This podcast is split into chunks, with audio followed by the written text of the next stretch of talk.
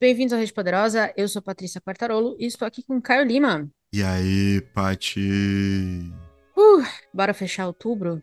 Vamos, né? Vamos fechar outubro. Tá final do ano, cara. Sim, sim. Muito Cara, bom. e seis Hum. meses muito rápidos, né? Virou julho. É, foi mesmo. Até agosto, que é um mês eterno. Exato. Parece que passou rápido esse ano. Exatamente. Inclusive, pra animar a galera, não sei se vocês já repararam nisso, mas parece, se eu vi certo, no ano que vem a gente não vai ter feriado durante a semana até maio. Vai ser um grande agosto, de janeiro até maio. Alguém precisa urgente ir no Planalto conversar com o Lula pra resolver isso, porque não vai dar certo, né? Tirando o carnaval, obviamente. Mas que eu nem conto mais, porque carnaval é nem eu não considero nem feriado, meu carnaval é carnaval. Mas eu tô dizendo feriadão mesmo, aquele que você fica em casa sem fazer nada. Parece que nenhum vai cair na semana, cara. É, que já O capitalismo mostra, venceu. Já mostra Foda. completamente a falência do sistema que a gente vive, né? Morto. Capitalismo Morto também tá estaremos nós, Exatamente. inclusive, em maio. Mas enfim, vamos aproveitar esse final de ano enquanto a gente pode. A gente tá fechando então outubro. Novembro vem aí com muita coisa boa. E dezembro mais ainda. É, porque já vou alertar vocês, fiquem espertos no nosso YouTube. Se você não segue a gente no YouTube ainda, fique esperto lá, porque em dezembro a gente vai lançar vídeo quase todo dia do mês. E quase todo dia mesmo. A gente já tava olhando o calendário, assim, tá bem recheadão. Então, se você quer um, um conteúdinho a mais aí pra dezembro, já se prepara, segue a gente já, porque vem aí. Exatamente. Isso é importante Né? até porque a gente vai aproveitar muito bem esses meses sem feriado no próximo ano, É. já trabalhando muito em dezembro, né? Isso. Muito bem. É, bora então, vamos começar com pra assistir. Eu posso começar aqui aí e te passo? Claro, mete bronca. Que eu quero, eu quero começar falando de uma série que eu finalmente terminei, demorei muito tempo, mas finalmente terminei Atlanta, do nosso querido Childish Gambino. Saiu as duas primeiras temporadas, aí veio a pandemia, né? Parou tudo. 2018 saiu a temporada 2, e aí as- a, temporada 3 e 4 só saiu em 2022. Né? Então, assim, é uma série que ficou um pouco solta no tempo por causa da pandemia, mas finalmente as quatro temporadas estão na Netflix já, então facinho de achar. E a temporada 3 e 4 são obras. A, ter- a 3 ainda mais ainda. São obras-primas de comentário social. A gente sabe, né? O. É o nome dele? Eu fico chamando ele de Childish Childish Gambino, e aí eu esqueço o nome dele real. Eu também não, não faço ideia. Bom, vocês sabem quem é, eu espero. Mas ele é muito bom nisso, ele é muito bom na crítica social, principalmente nessa questão é, de intersecção entre raça e gênero também. E, de novo, a terceira temporada pra mim foi maravilhosa, vale a pena demais. É uma série muito. atuações incríveis, inclusive, um indicado ao Oscar. Sabe quando a gente fez o Oscar do ano passado? Que o. Foi. Sabe quem é? Eu não lembro o nome. É o. Paperboy. É, É o exato. tô Paperboy, que é meu ator o Paperboy. preferido. É. Exato. Puta ator, entrega tudo. Então, assim, vale a pena demais. Se você tá procurando uma série, ó, quatro temporadas, acho que são dez episódios por temporada, não é uma série longa. Então, se você tá procurando uma série pra maratonar, eu gosto muito de sempre uma série, assim, pra, pronta pra eu maratonar. Vai de Atlanta, que eu acho que é tiro certo. Certo. Eu assisti até a terceira temporada, tem que assistir a quarta.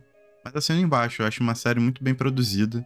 Muito É. interessante pensar que o núcleo e o- o contexto de toda a série, né, de como ela é ambientada, se mantém muito forte, mesmo que seja meio que um diretor diferente a cada episódio, sabe? Então existe uma condução de roteiro, uma condução de ideia que é muito bem trabalhada.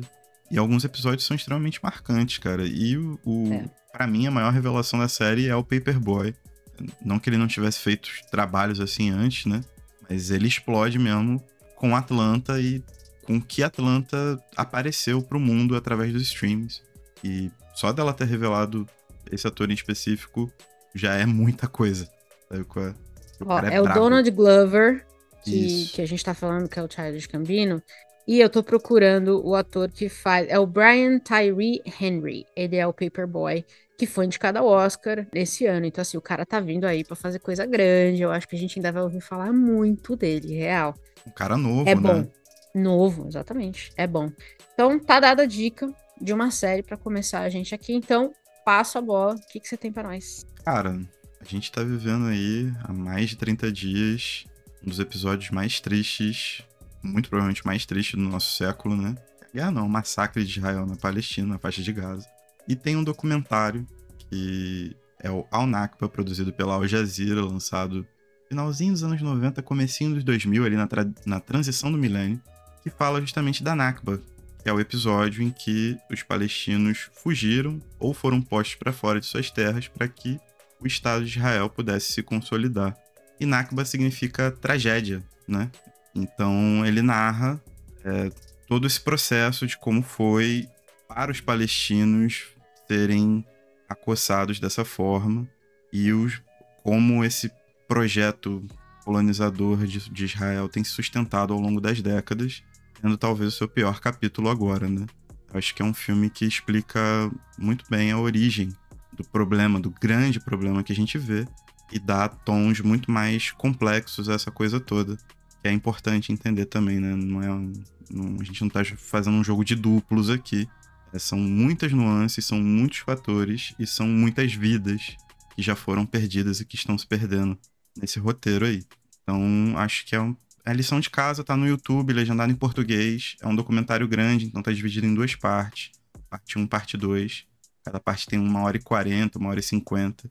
Mas vale a pena. Além de ser muito bem produzido, eu acho que para esse momento ele é simplesmente é, vital. Deixa eu aproveitar então. Eu tinha uma, eu tenho uma recomendação do Interwebs que fala disso também. Vou, vou juntar. Já que o programa é nosso, vamos. Claro, a gente faz o que a gente claro. quer. Intertextualidade. A tábua. Isso. a Tabla está lançando, na verdade, uma série de, de entrevistas no YouTube sobre a Palestina.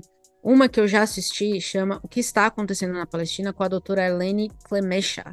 Ela é especialista no assunto. Então, assim, é 40 minutos, também tá no YouTube. A gente deixa o link de tudo para vocês. Se vocês estão no YouTube, fica ali embaixo e tal. Mas, assim, é uma aula de verdade, né? Do ponto de vista de alguém que estuda isso há muito tempo. Porque não adianta a gente olhar só as notícias agora e tentar entender tudo. Tem muito contexto aqui que precisa ser analisado e estudado. Então a Tabla está trazendo especialistas para falar sobre o assunto. Saiba que quem está ouvindo a gente, quem está assistindo a gente, acho que ficou claro aqui que nós temos uma posição pró-Palestina. Então, qualquer tipo de. Né, as recomendações que a gente está fazendo seguem um pouco nessa linha também de discutir as coisas muito do lado da Palestina também. E vale a pena. Eu acho que é importante você se informar um pouquinho, né? Porque no Twitter todo mundo é especialista, no Facebook e tudo mais, mas tem gente boa e tem gente falando para vocês de graça as Sim. coisas que estão acontecendo. Então, acho que é, esses dois links aí se, se conversam bastante, o documentário e, e o. E assim, né? Sigam a tábua, a gente fala deles há muito tempo, então já, já fica aí de, de, de leva para vocês também, acompanha a tábua.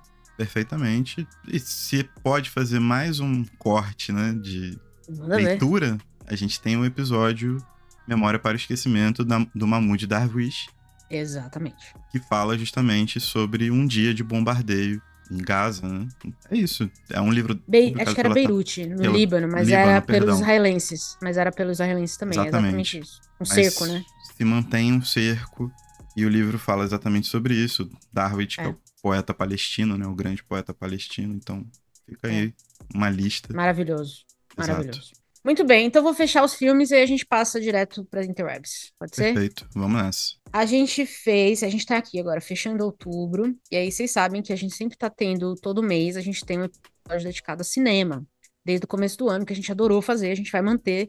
E o nosso tema de novembro é filmes natalinos de horror, né, Caio? Que a gente tá assistindo aí uns trash.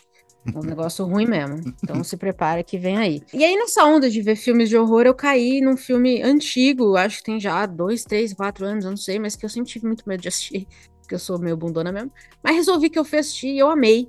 E eu também vou fazer um link com um vídeo no YouTube, se vocês me permitem, que é Hereditário, que também está na Netflix que fala sobre um sobrenatural, mas assim, tem muito, tem muito paralelo com doenças hereditárias, principalmente doenças mentais hereditárias.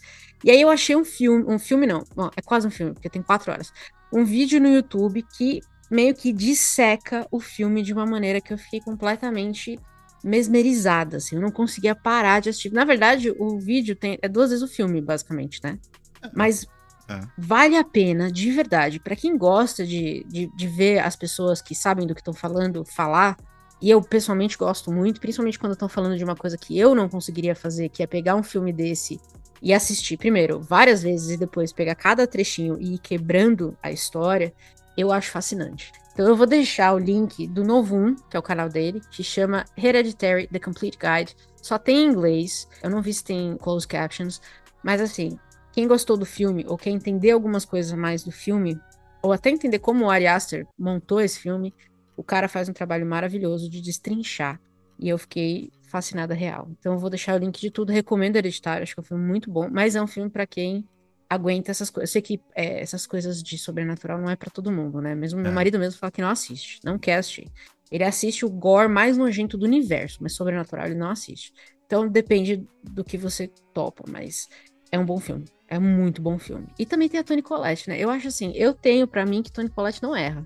Então, pense aí do lado de vocês. Então vai ficar o link aqui bonitinho, como tudo que a gente sempre fala, a gente linka para vocês. Vai estar tá lá no YouTube, tudo linkado, fofinho. Vale a pena. Assista o guia e assista o filme. E morra de medo. Basicamente é isso. É, boa dica. Muito boa. Legal, né? Você morre de medo, depois você vai descobrir porque você sentiu medo. Porque, exatamente. E faz todo sentido. E aí eu fiquei horrorizada. Que, sabe, fica. Me, me dói pensar que gente. Não me dói. Mas eu fico horrorizada de como a cabeça de algumas pessoas chega longe, entendeu? O Ari Aster é um cara tumultuado psicologicamente. É. Tumultuado. Real. Dele eu assisti, eu acho que Midsommar, né? Que também dizem que é, é culto, não é? É, é um culto nórdico lá. Eu vou assistir o Midsommar, que eu acho Parece que Parece uma grande ciranda do Partido do Sol.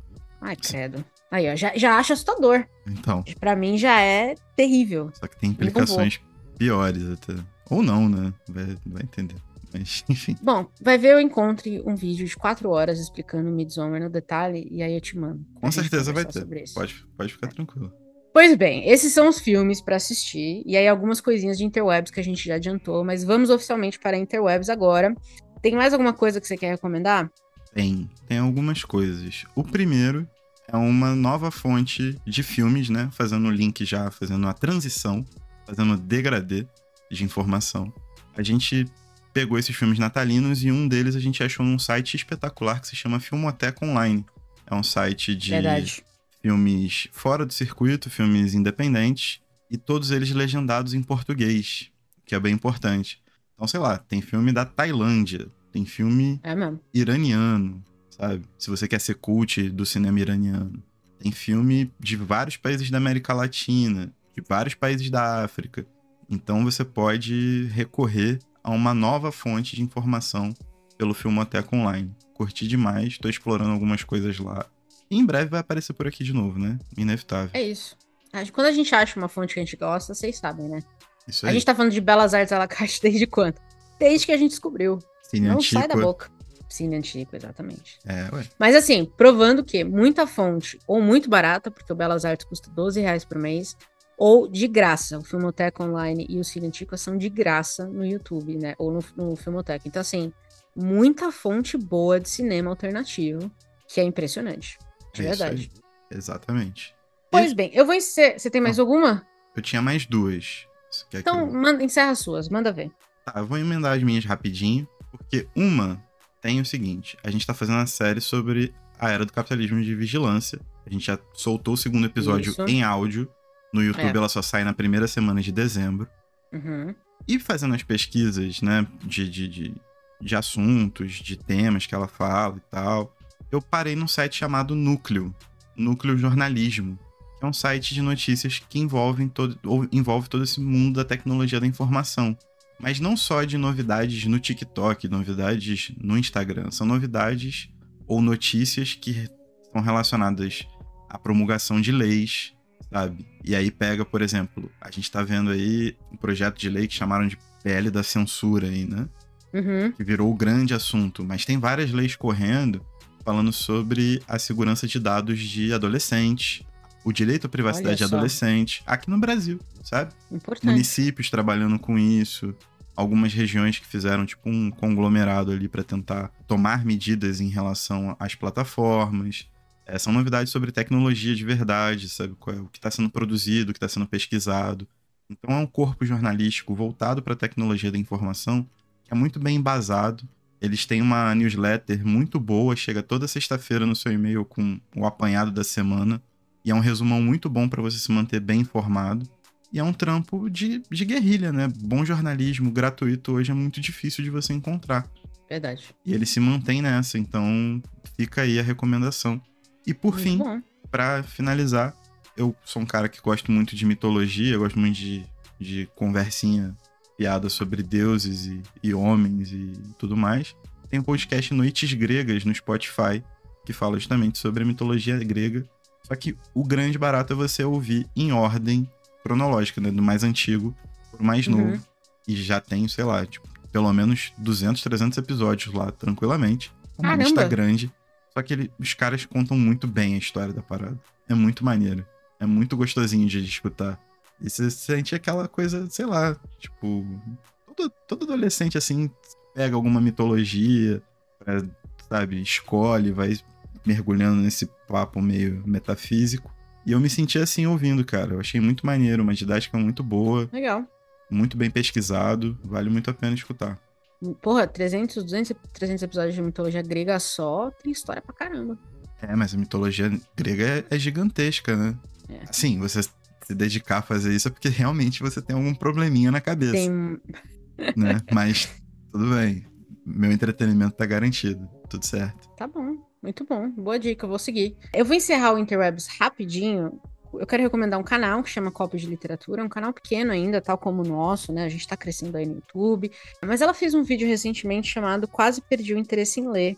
Tem muita coisa do que a gente conversa, talvez mais em off do que no podcast, sobre essa pressão e principalmente as redes sociais colocaram nas pessoas, nos leitores. E aí a gente fala especificamente dos de leitor, né, nessa questão. A gente sabe que existem outras pressões, mas falando especificamente de leitor.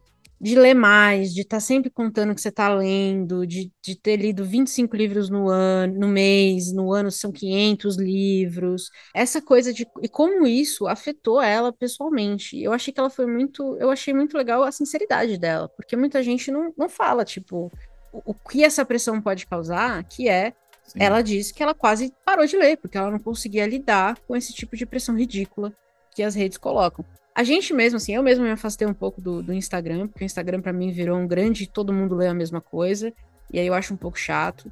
Então eu posto raramente lá, e outra, né, eu, eu gosto muito de foto, e agora o negócio do Instagram é o, é o Reels, né, é o, e aí eu, não, eu não, não sou muito desse, desse grupo. Então, eu quero recomendar o canal dela, vou recomendar esse vídeo especificamente, mas se vocês quiserem seguir ela lá também, acho que é, uma, acho que é legal.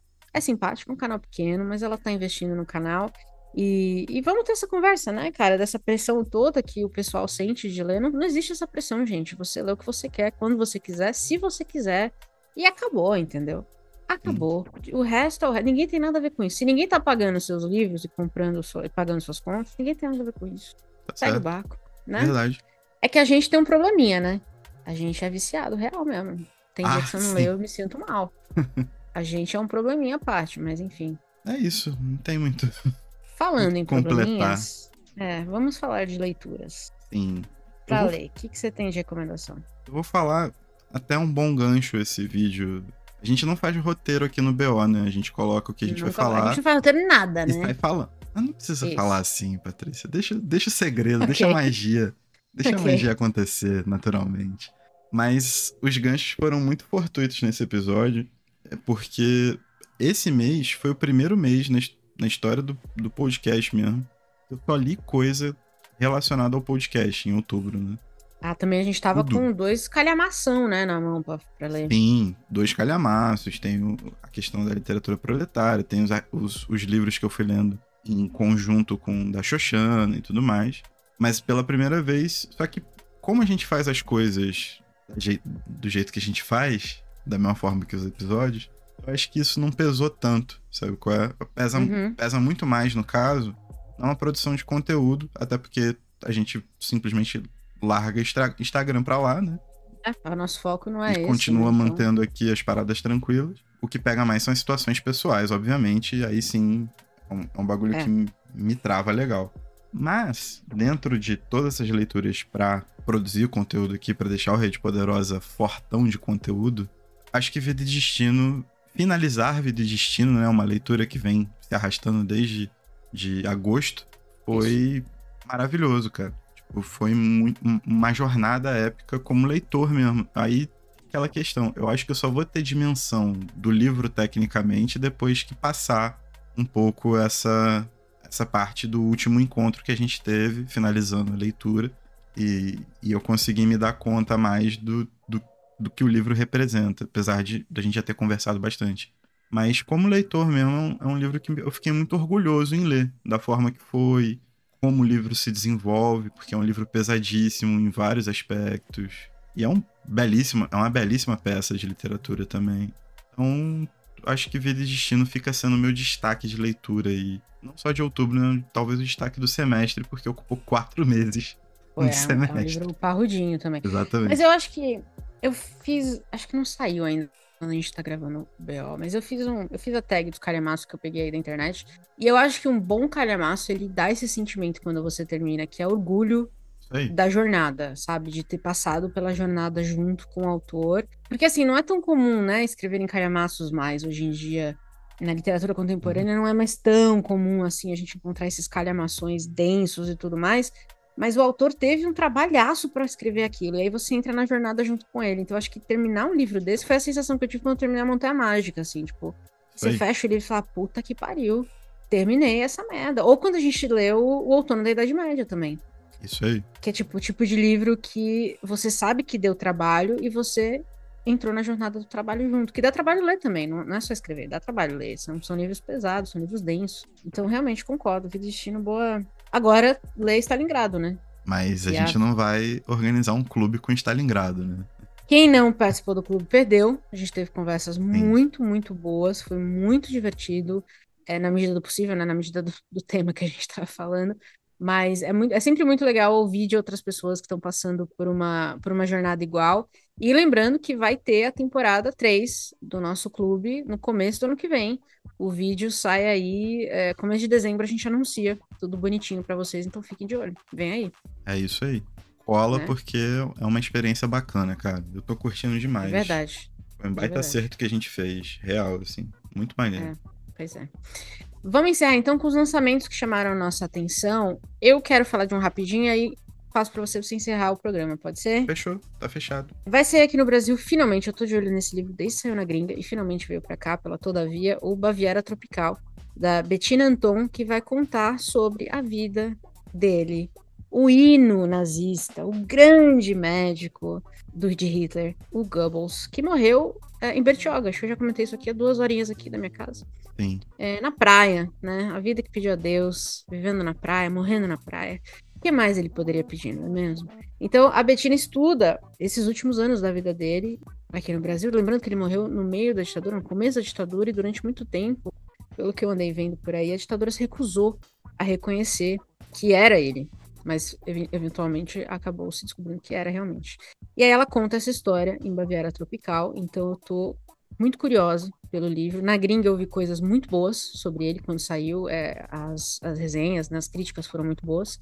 E aí acho que mais um acerto da Todavia, né? Todavia também, eu quero falar mal, eu tento, mas às vezes eu não consigo, né? Às vezes eu consigo, às vezes é muito fácil, mas às vezes realmente é difícil. Então, tô de olho aí no Baviera Tropical. Acho que em breve vai aparecer em algum, em algum hall.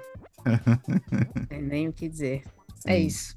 Eu fico, eu fico muito pesaroso do, do nosso querido aí não ter, não ter conseguido aproveitar os anos perfeitos para ele aqui no Brasil, né? Morreu no da começo ditadura, da ditadura. Né? Ele ficaria muito feliz aqui. Não, não, não ficaria muito diferente, assim. Não, cara, ainda mais sendo alemão, que né, brasileiro gosta de tratar gringo a, a pão de ló, nossa, ele ia, ele ia ser basicamente o dono de Bertioga. É, talvez até mais. Enfim, acontece. É. Fazer o quê? A vida não pode ser. Manda. É, não, pode, não, não ser boa ser com tudo. todo mundo desse jeito, assim, né? Manda seu lançamento, então, pra gente fechar. Sim. Meu lançamento é O Balanço Afiado, Estética e Política em Jorge Ben, escrito pelo Alan da Rosa e pelo Davidson Nicose Faustino. Um lançamento em parceria de editoras, a Perspectiva e a Fósforo. Perspectiva, Muito uma editora bom. que eu amo de paixão. E a Fósforo, que é uma editora que é maneira, eu curto tá ali. Acho muito interessante ter um trabalho falando sobre não só a musicalidade, mas o que a musicalidade do Jorge Ben representa, sacou? E como ela, ela se comporta. Então, eles vão trazer aí vários casos dos próprios discos que o Jorge Ben lançou durante a ditadura, por exemplo, que tinham relações muito próximas com coisas que estavam acontecendo, que eram de discussão pública. Só que como sempre tentam ou sempre fizeram da imagem do Jorge Ben o, o malucão, né? Cara malucaço, gênio, maluco, incompreendido, impossível de compreender. Alô, alô, W Brasil, cuidado com o disco voador, tira essa escada daí. Os dois se propõem a analisar isso de uma maneira mais aprofundada e mais correta e mais séria. Eu tô guardando boas expectativas, altas expectativas. O Davidson Faustino é um cara que eu já recomendei aqui nesse podcast, tipo, milhares de vezes. Um dos maiores estudiosos de Fanon que a gente tem. Escreveu Colonialismo Digital, que saiu pela Boitempo agora. É um maluco muito antenado. Quero ver essa incursão dele pela, pela música também. E o Alan da Rosa é um cara que, pô, tá sempre por aí, publicando muita coisa brava sobre, sobre estéticas pretas também. Então, uma parceria que promete muito, um trio que promete muito. E eu tô ansioso para pegar o meu, que deve aparecer também em algum hall em breve por aí. Muito bem. Pois muito bem, então aguardem. Essas são as nossas recomendações de outubro. Novembro vem aí, dezembro vem na pauleira. E é isso, acho que temos episódio. Temos episódio. E tchau. Tchau.